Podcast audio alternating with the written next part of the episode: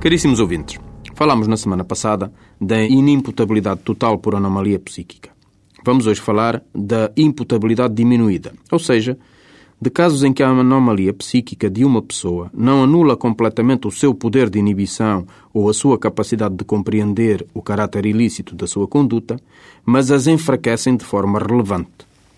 Nestes casos, a pena aplicar a essa pessoa pode ser atenuada, isto é, pode o Tribunal aplicar-lhe uma pena mais leve do que aplicaria a uma pessoa completamente sã, tendo em atenção a sua menor capacidade de agir conforme o direito. Mas nem sempre é assim.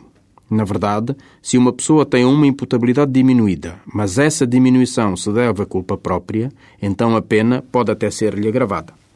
Imaginamos um toxicodependente que, pelo consumo excessivo e continuado de substâncias psicotrópicas, fica com a sua saúde mental afetada e, quando está de ressaca, não resiste a assaltar quem quer que lhe passe por perto.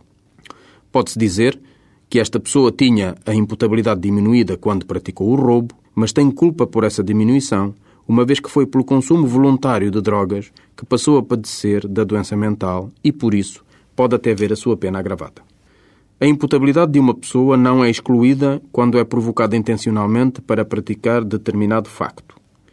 Por exemplo, o António, alcoólico, quer bater na mulher, mas sabe que só o consegue fazer se estiver muito embriagado. E sabe que sempre que está muito embriagado, lhe bate. Assim, em determinado dia, consome muitas bebidas alcoólicas e, quando chega à casa, agride gravemente a mulher. Dir-se-á que, como estava muito embriagado, não sabia o que fazia e não podia dominar a sua vontade e, por isso, estava numa situação de inimputabilidade acidental.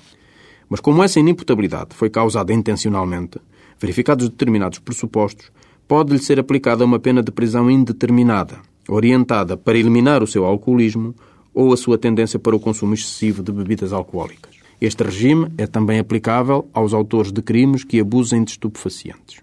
No próximo programa, falaremos de como chega o Tribunal à conclusão que o autor de um crime é inimputável ou padece de imputabilidade diminuída.